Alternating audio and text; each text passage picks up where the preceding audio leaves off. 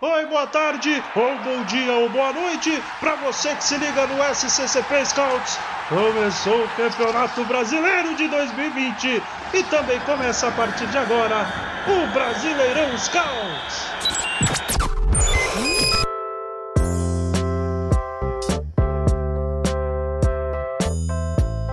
Bom dia, boa tarde, boa noite para você, torcedor corintiano que acompanha o SCCP Scouts. Meu nome é João Jacete eu estou chegando para a gente trazer mais um Brasileirão Scouts, o podcast em que a gente analisa os adversários do Corinthians. E hoje vamos falar sobre o Goiás, adversário nosso de segunda-feira. É, o Goiás que não faz um bom campeonato brasileiro, mas vem de uma sequência um pouco, um pouco mais esperançosa aí nas últimas partidas. E para falar do Goiás, a gente trouxe aqui nosso convidado especial que manja tudo de futebol goiano, ele, Arthur Barcelos. E aí, Arthur, tudo bem? Como é que você está? O que, já dá para comentar sobre esse Goiás? Qual é o seu destaque? Fala, galera. É um prazer participar novamente aqui com vocês do podcast. Falar agora do Goiás, né, da última vez, das últimas vezes, né, eu tinha falado mais sobre o Atlético. Goiás, cara, é, vive uma situação muito difícil, como você destacou, teve um crescimento nos últimos jogos, mas assim, de qualquer forma, a situação ainda é muito difícil para o time é, tentar evitar esse rebaixamento.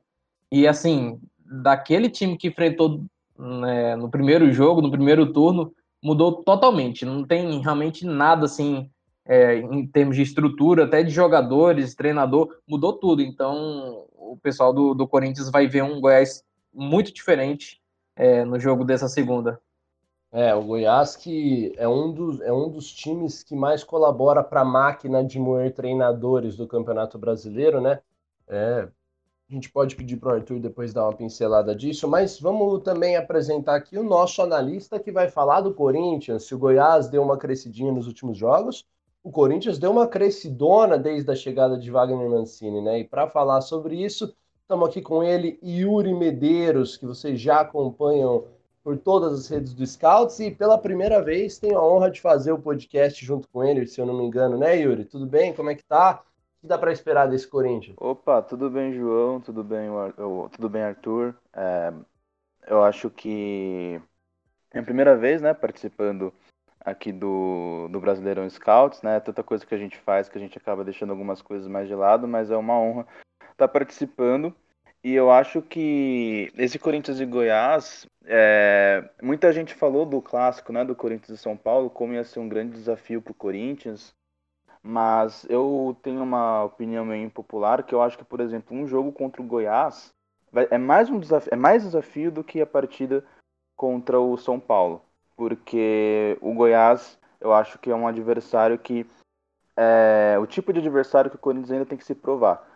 Porque o Corinthians vai ter que ser o protagonista, o Corinthians vai ter a bola e o desafio vai ser furar a defesa do Goiás. Vai ser ter argumento ofensivo para conseguir realmente se impor. Porque ele é o favorito? Óbvio que é o favorito, mas vai precisar mostrar isso, né? E eu acho que o grande desafio até aqui do Mancini mesmo com, com o Corinthians é enfrentar esse tipo de adversário. Por isso, não acho que vai ser um jogo tão fácil assim. E eu acho que vai ser um grande desafio para o Corinthians essa partida. Legal, é, é tá, eu tô com você. Acho que o time do Mancini ainda precisa mostrar que contra adversários que jogam mais postadinhos, dando menos espaços, é capaz também de se impor. E aí vamos começar já o nosso papo por aí, né, Arthur? O Goiás é, deu uma crescidinha nos últimos jogos, nas últimas cinco partidas, se eu não me engano, perdeu só para o São Paulo, né? É, nos últimos dois jogos não sofreu gols. E, e, teve uma mudança de esquema também, né? Entrou com três zagueiros né, de, é, nos últimos jogos, deu uma protegida um pouco melhor. É, como, como, hoje, como joga esse Goiás que é comandado pelo Glauber? É, assim, eu gosto de pegar o retrospecto do Goiás a partir da mudança realmente de treinador. Entrou o Augusto César e o Glauber. E assim, até para explicar um pouquinho melhor para a galera que não acompanha tanto o dia a dia do Goiás, o treinador é Augusto César, ele é o treinador do Sub-20, foi promovido para o time principal, só que ele não tem a licença, a licença A, né, da CBF, que é a, a, a mínima, mínima, né, ele, é, exigida para treinar, treinar um time da Série A. Ele não tem essa licença, então quem assume a função é o Glauber, que é o assistente dele, já tem a, a licença Pro, inclusive. Então, por isso, o, o Glauber fica é, com essa marca né, de treinador, mas que realmente pensa no, no time, na tática e tudo mais, é o Augusto. Claro que o Glauber participa também, você vai ver lá na beira do gramado dando orientações para o time. É, os dois compartilham né, essa função. Então, aí, e a partir dessa mudança, né, a demissão do, do, Anderson Moreira e a chegada dos dois, é, são seis jogos. São duas vitórias, dois empates e duas derrotas. É um retrospecto bom para o Goiás, que vinha é, de 11 jogos sem vencer. É, inclusive vitórias contra times importantes. Contra o Palmeiras e depois contra o Atlético no clássico aqui de, de Goiás, Atlético Goianiense, né? É, como você destacou, o time mudou, mudou de esquema tático. Nas duas primeiras partidas, nas duas, três primeiras partidas, é, jogava na, no sistema antigo, né, um 4-3-3, muito recuado, aí fazia até aquela, aquela linha de seis, né, que chamam hoje, com os quatro jogadores da defesa e mais os dois pontos bastante recuados, aí mais três ali por dentro. É, mas aí o time passou por uma reformulação, muitos jogadores já foram dispensados, o time né, numa transição já pensando talvez em Série B, é, limpou a folha salarial, muitos jogadores vão sair agora no final de dezembro, jogadores que não vão ter contrato renovado, entrou uma galera da, da, da base, né, que os treinadores, o Augusto e o Gob já conheciam, né, do Sub-20, muita gente foi promovida, mais de 10 jogadores, é, e desde o segundo tempo do Grêmio, daquela partida do Grêmio lá em Porto Alegre, ele tem utilizado um sistema diferente, com três zagueiros. É, primeiro, contra o Grêmio e contra o São Paulo, ele utilizou meio que um, um 3-4-3 ou 5-4-1 em fase defensiva. E desde, desde o jogo contra o Atlético, ele tem utilizado mais um 3-5-2, que no caso aí você tem o Fernandão e o Rafa Moura, são dois centroavantes muito fortes, né, muito físicos, os dois muito altos, sempre disputando aquela bola longa, a primeira e a segunda bola, eles dividem bem essa função, o Rafael Moura geralmente com a primeira bola, e o Fernandão que é um pouco mais rápido, buscando essa jogada em profundidade, e deu, deu resultado, o time jogou muito bem contra o Atlético, jogou bem contra o, o, o Grêmio na segunda partida, né, perdeu lá em Porto Alegre, e recuperou uh, aqui um empate em 0 a 0 mas qualquer forma conseguiu controlar o Grêmio. Contra o São Paulo, não. Contra o São Paulo, realmente foi uma partida muito ruim, até em termos assim, de atitude do time. O time se mostrou assustado, apático também, não conseguiu atacar.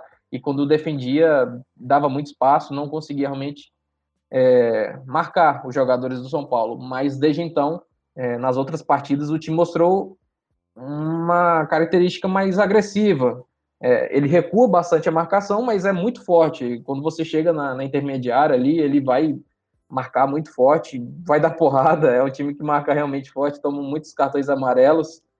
E eu acho que é realmente essa a maior dificuldade para o Corinthians, né? Porque a gente já viu aí durante o Brasileirão a dificuldade que o time tem contra times muito recuados, e o Goiás é isso. O Goiás é um time vai recuar com a linha de cinco primeiro e mais três volantes e os dois atacantes ali buscando atrapalhar a saída de bola. E, e é isso. Quando vai atacar, vai buscar sempre as jogadas com os alas. É, tem o Miguel Figueira, um meia, um meia atacante que virou um volante. E assim, é meio que o terceiro homem ali de meio campo, é um canhoto, é alto e tal.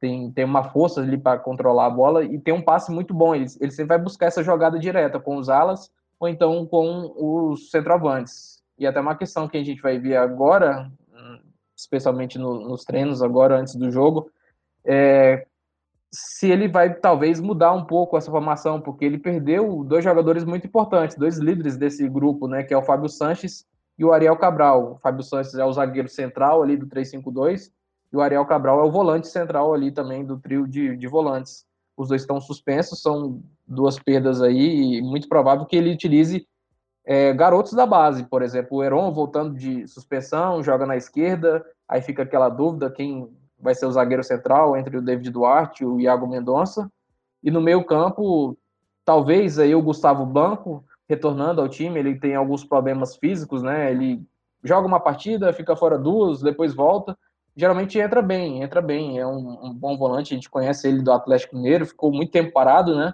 Mas quando ele entra no Goiás, ele geralmente tem uma, uma boa qualidade. Melhora muito, né, o passe do time e também é muito agressivo na marcação. E aí no ataque tem o Vinícius Lopes, que é o artilheiro do time, voltou de uma lesão que ele sofreu aí quase dois meses parado.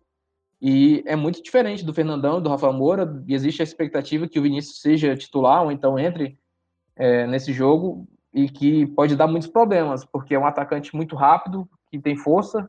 Então, nesse estilo de contra-ataque, vai dar problemas para o Corinthians se ele tiver realmente em condições de, de jogo tem outro retorno, o Douglas Baggio, também é um atacante de velocidade, que é muito agressivo na marcação também, ajuda muito nessa recomposição.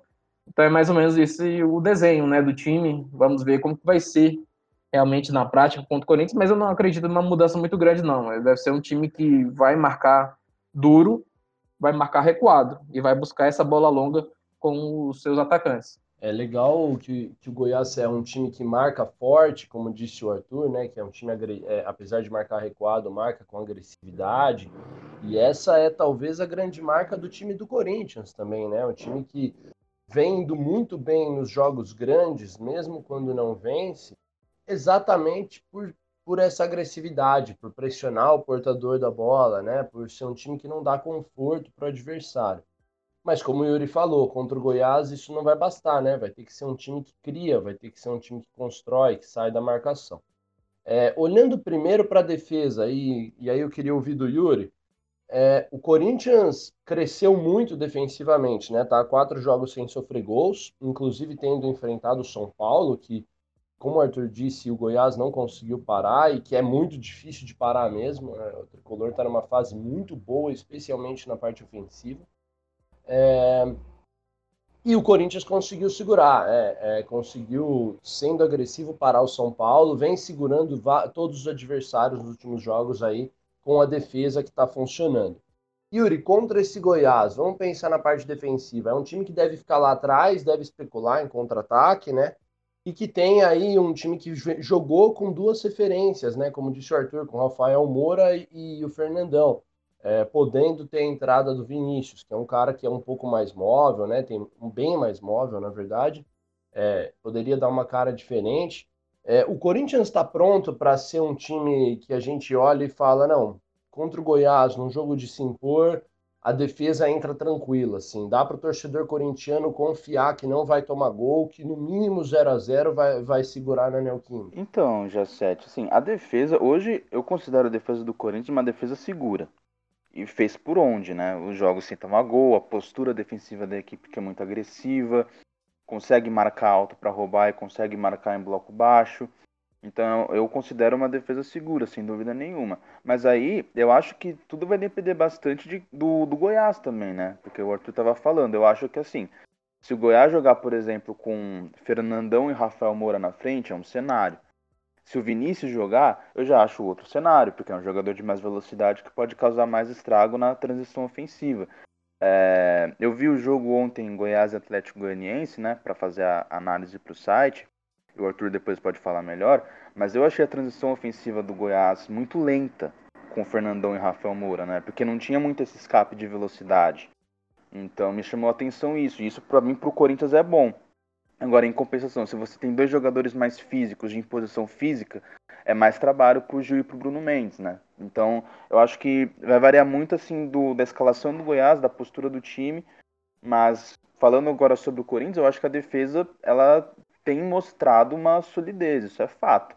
Agora vamos ver, né? Porque vai ser um jogo de ocupação ofensiva do Corinthians. Provavelmente o Corinthians vai ocupar o campo de ataque.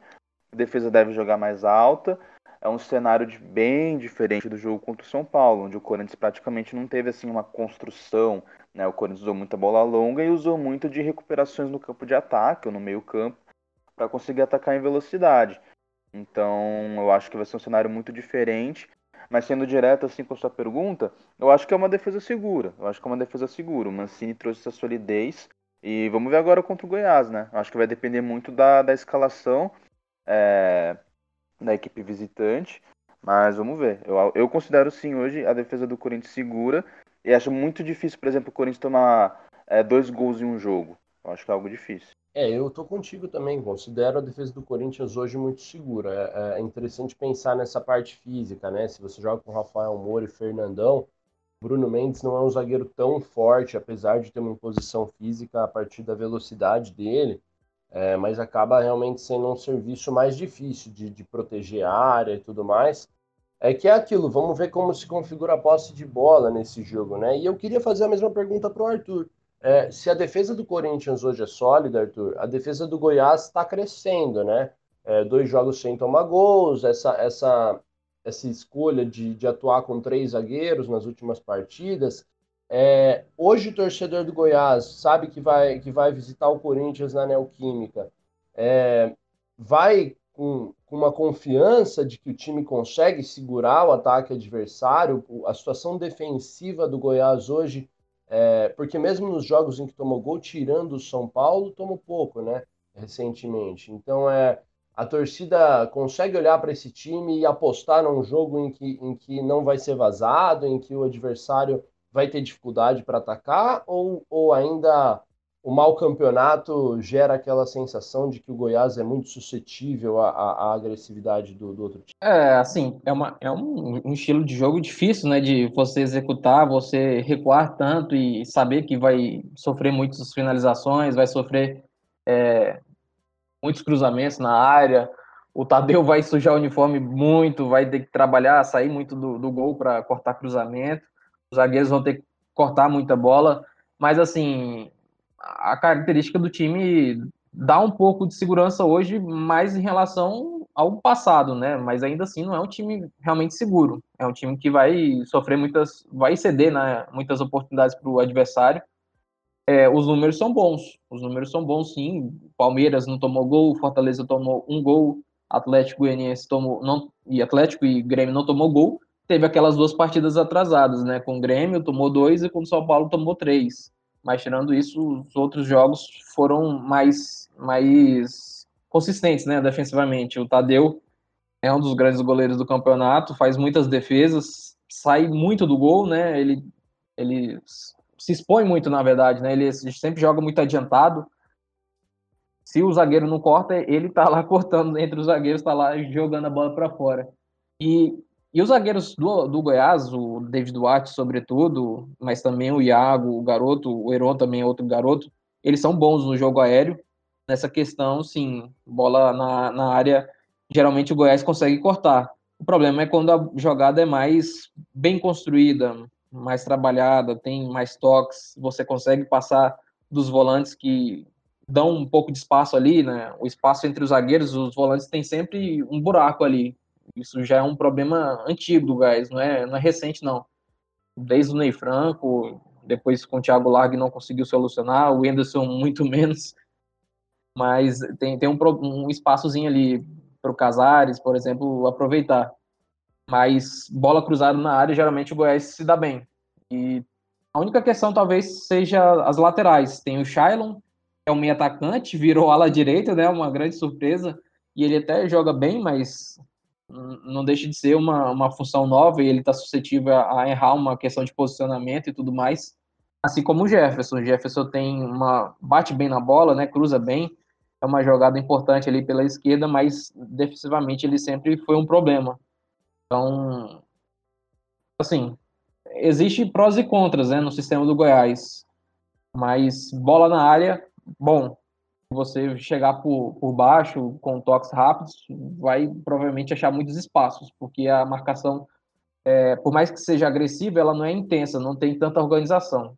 Bom, e se a defesa do Goiás oferece muitas brechas é, e, e, confia muito no Tadeu para se proteger, é, o Corinthians também vem crescendo ofensivamente, né, para tentar aproveitar isso. É, o Corinthians, um, um, número legal aqui, Yuri, que, que a gente tem, é, a fonte é o SofaScore. O Corinthians contra o Atlético Mineiro teve oito finalizações. Contra o Grêmio, sete. É, daí para contra o Curitiba foram onze. Contra o Fortaleza, esse número já subiu de novo, chegou a 13. E aí contra o São Paulo, que supostamente é o adversário mais difícil do que os anteriores, chegou a 14. Então, o Corinthians tem finalizado mais, né? O time está em evolução. É, e aí eu queria saber de você, Yuri, porque o Corinthians tem duas, duas peças que, que, passam, que são muito chave nessa construção ofensiva do time, né? É, e eu quero que você me fale sobre a falta que um deles faz e sobre a melhora que um deles provoca, né? O Cantígio decidiu o jogo contra o São Paulo para o Corinthians, deu o lançamento para o gol do Otero, se machucou, tá fora, só volta a jogar em 2020, muito em 2021, muito provavelmente. É, por outro lado, o Caçares voltou a ser titular, fez uma ótima partida contra o São Paulo, vinha bem antes da lesão que teve e é um cara que muda bastante o nível do time nessa meia, né? O Luan vinha jogando, não vinha tão mal, mas é ainda, ainda peca muito na intensidade, ainda peca muito na, na capacidade de gerar jogo constantemente. Então a minha pergunta para você é: o que, que o Corinthians perde sem o Cantígio? É, pode até falar do substituto, se quiser, a, a, tendência é que seja o Camacho, né? Mas existem outras opções. E o que, que o Corinthians ganha com essa volta do Caçares, que já voltou contra o São Paulo a ser titular, fez um grande jogo? É, então, sobre as finalizações que você estava falando, e uma coisa legal é que na chegada do Mancini o número de finalizações já aumentou, né? Um time que finalizou mais contra o Vasco. Contra o Flamengo, foi um. Acho, eu, se eu não me engano, a gente tem que conferir, óbvio, mas acho que foi o jogo com mais finalizações do Corinthians no campeonato. Ou, tipo, teve o contra o Curitiba também, que o time finalizou muito, mas foi algo absurdo. Acho que foi mais de 20 finalizações contra o Flamengo. Curiosamente, um jogo que o time foi goleado por 5 a 1 Mas. É, contra o Flamengo, contra o Flamengo foram 19 finalizações. Foi um jogo bem aberto. É, exatamente. Boa. Mas falando sobre os dois jogadores, assim, o, o Cantilho, a gente. É, falar da qualidade técnica do Cantilho, eu acho que é chovendo molhado. Acho que, inclusive, aqui no Brasil, ele é um nível muito alto, muito alto de jogador, de volante que, que tem uma bola longa espetacular, tá entre os volantes que mais tem média de acerto em bola longa no, no campeonato é, muita qualidade para virar o jogo para o Fagner, que é uma jogada ofensiva que o Corinthians usa desde o início da temporada com o Thiago Nunes, especialmente com ele usava. E como você falou, foi muito decisivo contra o São Paulo. Acho que tinha feito um jogo já interessante contra o contra o Coritiba, contra o Fortaleza, embora eu acho que ele não foi tão bem utilizado assim naquele jogo, fazendo saída de três, enfim, outra discussão. Mas acho que ele é, fez uma partida bem ok. E com certeza num jogo que o Corinthians vai ter que furar uma defesa, que o Corinthians vai ter que ter um bom passe, né? É, que vai ter que cuidar da bola, ele vai fazer muita falta, não tenho dúvida disso. Né? Disparadamente o melhor jogador do Corinthians para fazer isso. Então é um, é um baque, é um baque a ausência dele. Uh, como reposição, eu imagino também o Camacho. O Mancini deu esse indício no jogo contra o São Paulo, quando ele entrou no lugar do Cante. É um jogador que também eu considero que tem um bom trato com a bola. Claro, é, eu acho que são prateleiras diferentes. Mas o Camacho, para mim, ele tem um passe vertical ok, ele tem inversão, tem um passe curto. Então, é, defensivamente, eu honestamente não vejo tanta diferença entre eles. Eu acho que os dois acabam pecando, assim, mas é, eu acho que para esse jogo, o Corinthians é um jogo que o Corinthians tem que correr mais riscos, né? Porque o adversário pede isso. Então, eu considero ok, por exemplo, a entrada do Camacho. Tem o Xavier também. O Xavier jogou contra o Coritiba, não foi mal. Xavier, eu acho que é, ele é muito bom justamente porque ele tem uma imposição física muito boa, né? De guardar posição, de também pressionar quando que pressionar. E eu acho que ele tem um passo ok. Eu acho que ele tem um. Ele, ele foi evoluindo no Corinthians para mim nesse quesito, né? É, que ele nunca foi assim, um cara tão exigido para fazer isso. Mas ele tem evoluído, ele tem arriscado mais. É, mas agora eu acho que por exemplo, o Camacho entrega mais nesse sentido, mas enfim, a gente tem, tem que levar em conta também que o Xavier é, um, é jovem, tem muita coisa ainda para evoluir no seu jogo, para ele virar de fato assim, um jogador é, mais pronto, mais firme para fazer esse tipo de função. Mas é uma opção também, se jogar, eu não acho nenhum absurdo. Então fica entre Camacho e, e Xavier, ao meu ver, essa reposição do Cantilho. Sobre o Casares, ah, o Casares, ele, para mim, é um jogador também que eu coloco em uma outra prateleira. A gente tem sim que falar da melhora de rendimento do Luan nos jogos que ele atuou, que ele foi importante, mas eu, eu hoje acho o Casares para mim um, um, outro nível, tá acima. Ele tecnicamente é pro que o Mancini pede, né, de ser um de ter um de ser um time mais agressivo. Ele ajuda mais com passe vertical, movimentação para se associar, de raciocínio rápido.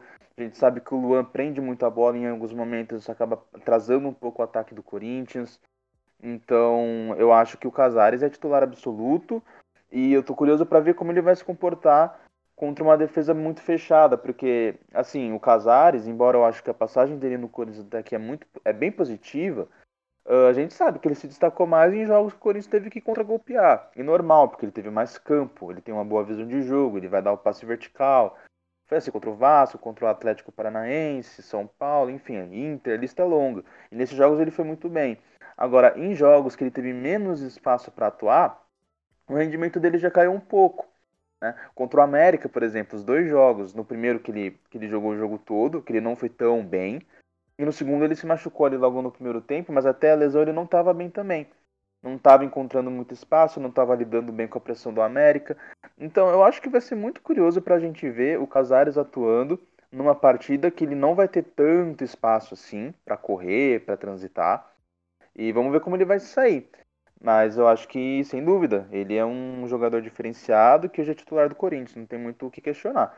Acho que é mais ou menos por aí. Cantilho vai fazer muita falta, isso é fato, pelo, pelo estilo do jogo dele, pelo que a partida vai propor. E o Casares, eu acho que vai ser um bom teste para ele, enfrentar um adversário que se possa mais fechado, e ele vai ter que tirar algumas soluções da cartola. Vai ter que ser dinâmico, vai ter que se associar, vai ter que jogar em espaço curto. Eu estou bem curioso para ver. É, e quem ajuda muito nessa, nessa parte ofensiva, quem ajuda não, mas quem deve ajudar muito nessa parte ofensiva são os jogadores de lado, né, desses pontas do Corinthians, e que, e que pela direita a gente sabe que o Ramiro não é um cara tão ofensivo, o Ramiro que tem tudo para ser titular, só não foi titular do Mancini quando, quando não pôde jogar.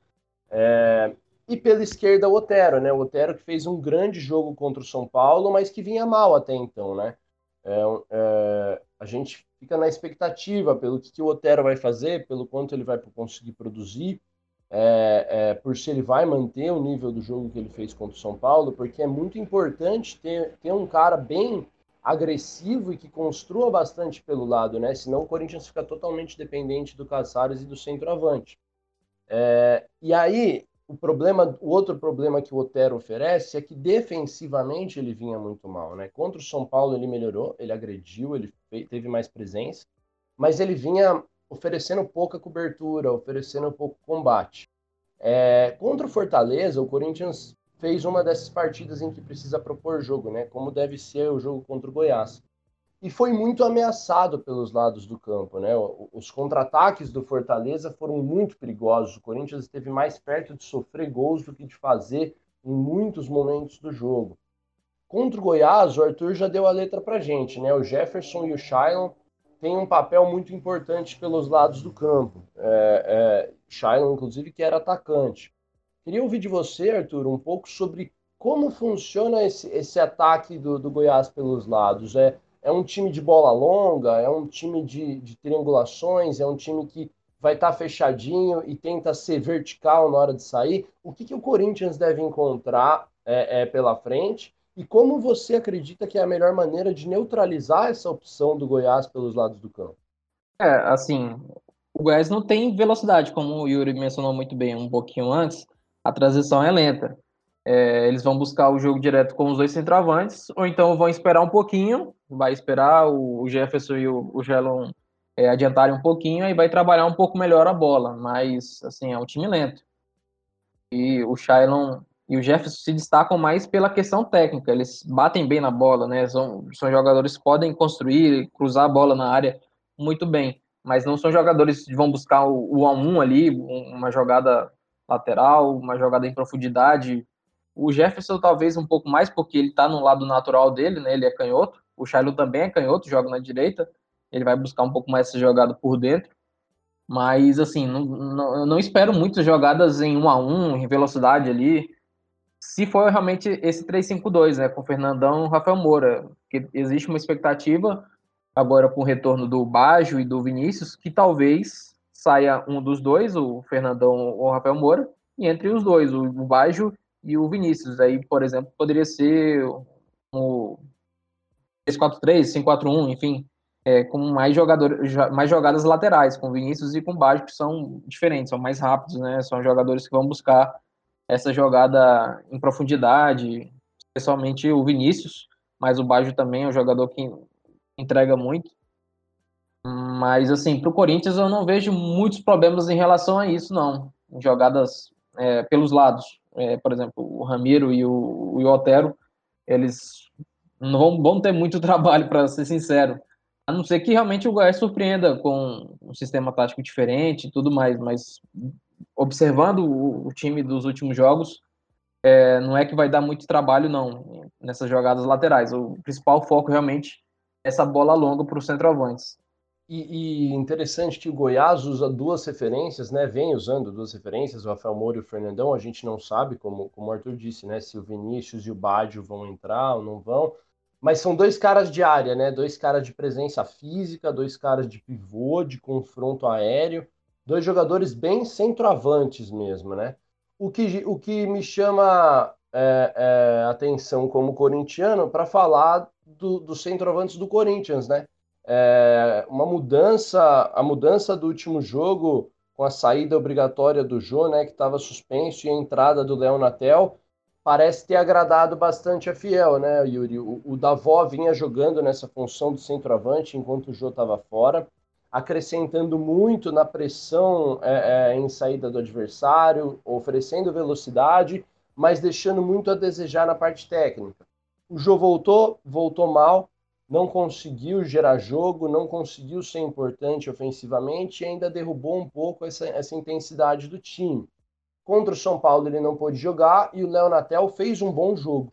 Perdeu algumas chances, desperdiçou alguns ataques, mas gerou muito jogo, né? Conseguiu se deslocar, aproveitar os espaços, foi um cara muito importante. E aí é inevitável a pergunta, né, Yuri? O João é um ídolo do Corinthians, mas, mas vem num momento difícil. É, Para essa partida aí, Volta o Jô, é hora de ter um cara mais de área para enfrentar um Goiás que vai estar tá mais fechadinho, ter um jogador com mais presença, ou é hora de dar uma sequência para o Léo Natel, de repente, nessa função, ver se ele consegue executar ela com, com, com um, pouco, um pouco mais de, de intensidade que o João, um pouco mais de qualidade que o Davó, de repente, com a sequência, melhorar essa finalização, enfim, tentar deixar ele tomar conta da posição. É, então aí a gente entra num, num conflito, né? Mas aí eu resgato uma fala que o Mancini deu depois da vitória contra o Curitiba, que ele falou, e ele falou depois do jogo contra o São Paulo também, deixa, sempre deixa isso muito claro. Ele escala de acordo com o adversário, de acordo com a partida. Logo, o que eu, concluo disso é que o Corinthians não tem um 11 fixo com ele. Não sei se vai ter, né? Então vai ser algo bem adaptável. Eu acho isso importante por quê? Porque assim, a partida, ela não pede Léo Natel. Isso é complicado, né? A partida não pede Lonatel, porque o Corinthians vai ter bem menos campo para correr. Então, eu não duvido nada um retorno do jogo. Até se a gente pegar o, jogo, o próprio jogo contra o Coritiba como parâmetro. Porque foi um jogo que o próprio Mancini falou que ah, o Coritiba dá menos espaço pra gente, né? O Coritiba vai jogar mais fechado. Então eu priorizei um time mais técnico e naquela partida ele colocou o Piton como ponto esquerda e colocou o jogo, que é uma referência, alguém que pode aproveitar um cruzamento, alguém que pode que, é, ter um oportunismo ali perto da área, enfim, ganhar bolas. Uh, e o cenário contra o Goiás eu acho que vai ser bem semelhante, até mais radical. Acho que o Goiás, ainda mais jogando em São Paulo, vai se fechar ainda mais. Então, assim, eu, eu considero que é um jogo, sim, para você ter uma referência mais física. A gente já sofreu com, contra o América Mineiro com isso em Itaquera, né? Mas naquela ocasião foi Casares e Vital avançados. O Vital dá bem menos profundidade, então o Corinthians sofreu muito para propor aquele jogo. Agora, uh, e aí o Bozelli entrou naquela partida e o time já melhorou, porque teve uma referência. E agora eu, eu acho sim que para essa partida seria essencial a gente ter uma referência. Claro, né, a gente está no mundo das ideias, o jogo pode oferecer outra coisa. Você colocar o Natel, ele pode ser um cara que, que vai ali atacar nos espaços curtos, que vai. Mas assim, é... pro cenário do jogo, eu considero que ia ser melhor a gente ter uma referência. Mas aí, temos o Jô, né? Que é um outro caso, um Jô que não tem, que não vem rendendo, um Jô que não consegue gerar vantagens. Então assim, é uma situação delicada, sem dúvida nenhuma, é uma situação delicada. Mas eu não, eu ainda não desisti do Jô. Eu acho que ele é um cara que ainda pode ser muito importante pro Corinthians. E assim, uma partida contra o Goiás em casa, é um jogo que eu acho que vale a pena você colocar ele, você você sentir mais ele, uma partida que ele provavelmente vai ter chance de gol, é, que o Corinthians vai cruzar a bola. Então eu, eu iria de Jô, embora seja uma opinião bem impopular assim também. Mas eu acho que o jogo pede, a questão de contexto, a questão muito mais tática do que técnica, do que falar, não, o jogo merece porque ele. Não, é uma questão de, de, de jogo mesmo. Um Goiás com três zagueiros, eu acho que você ter alguém de mais imposição física vai ser mais benéfico do que você ter o Leonatel, que não vai te agregar muito isso e vai ter menos campo para correr. É engraçado como o momento individual do atleta impacta a nossa avaliação, né? Porque eu concordo com absolutamente tudo da sua leitura e mesmo assim eu acho que eu não iria com o Jô, porque é isso, é, é o, o, tudo pede um centroavante, um cara de mais presença, um cara que possa ser essa referência, como você disse, né?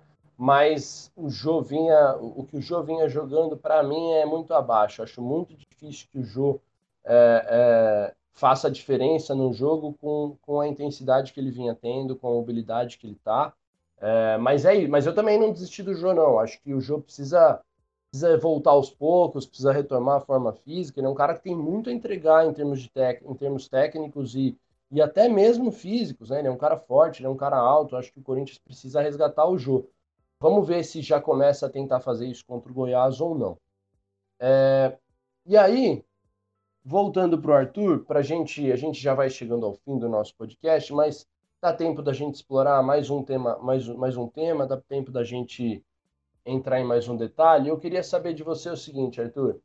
É, olhando para a escalação do Goiás hoje, né? É, tudo bem, a gente não tem ainda escalação para o jogo, é, é, de fato, mas olhando para o que vai, para que o time vem tentando ser e tudo mais. Você falou que o Goiás perdeu algumas peças, talvez já esteja até se planejando para uma série B. É, a gente vê um Goiás que se escala com vários volantes, né, com três zagueiros.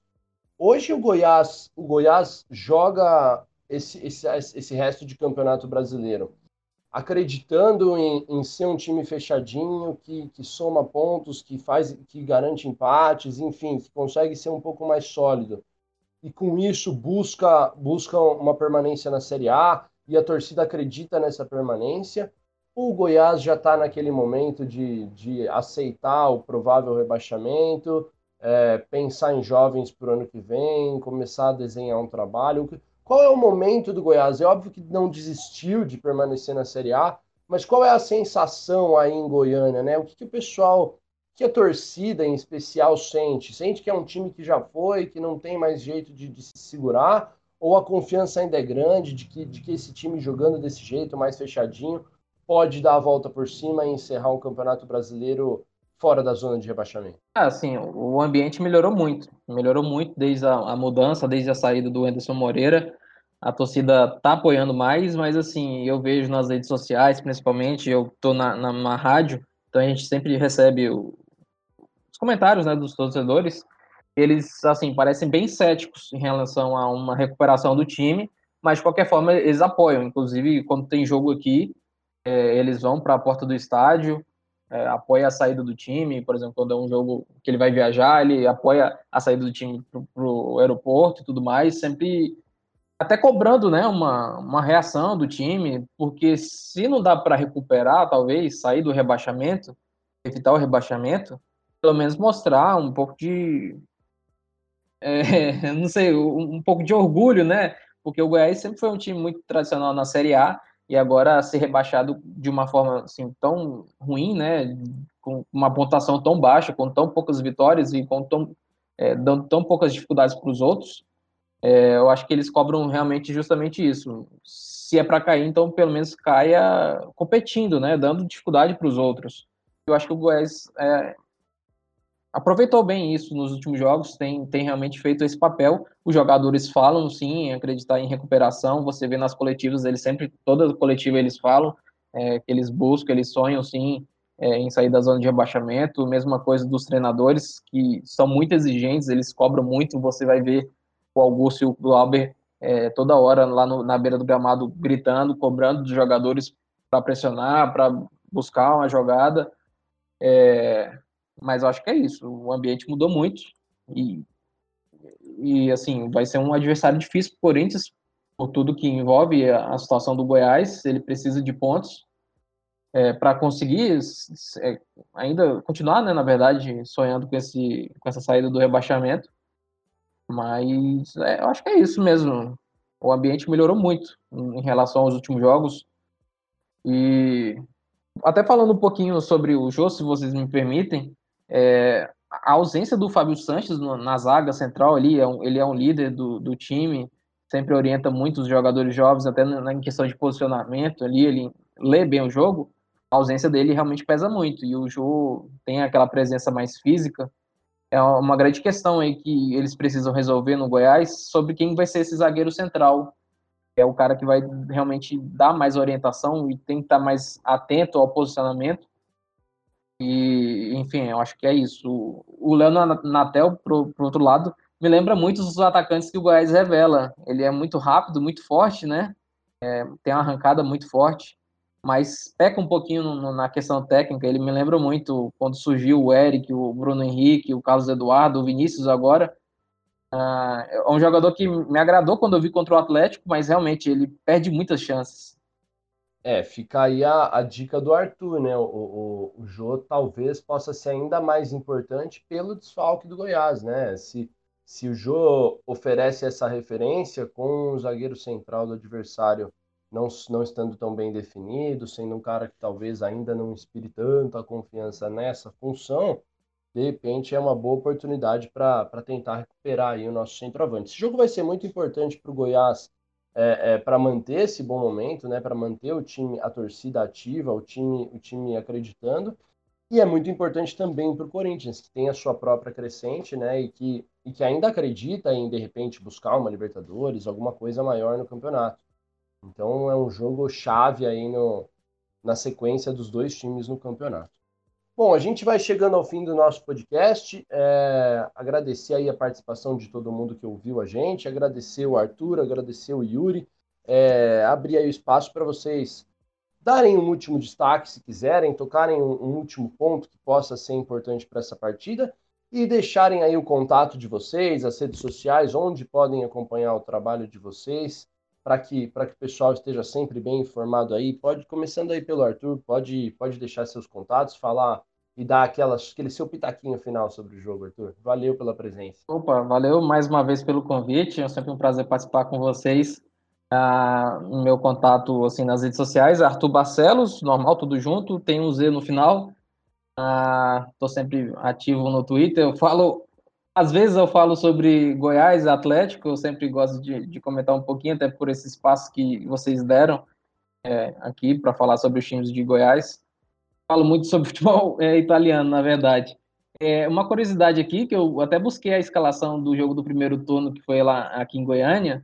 É, assim, tem dois jogadores só do time titular, que foram titulares e que estão no provável time titular de agora. Realmente mudou muito, né? O Goiás, na época era comandado pelo Thiago Largue, tinha o Tadeu no gol, aí o Pintado, o Fábio Sanches está suspenso, está no grupo ainda, Rafael Vai já saiu, o Pintado vai sair, não faz mais parte do grupo, ele tem contrato, mas não, não, não está sendo utilizado.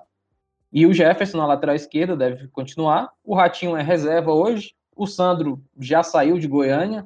É, Daniel Bessa também tem contrato, mas não faz mais parte do grupo o Keco Vidalba também já saiu. O Vinícius Lopes tem aquela questão, né, da dúvida se ele já volta, ele ficou muito tempo parado.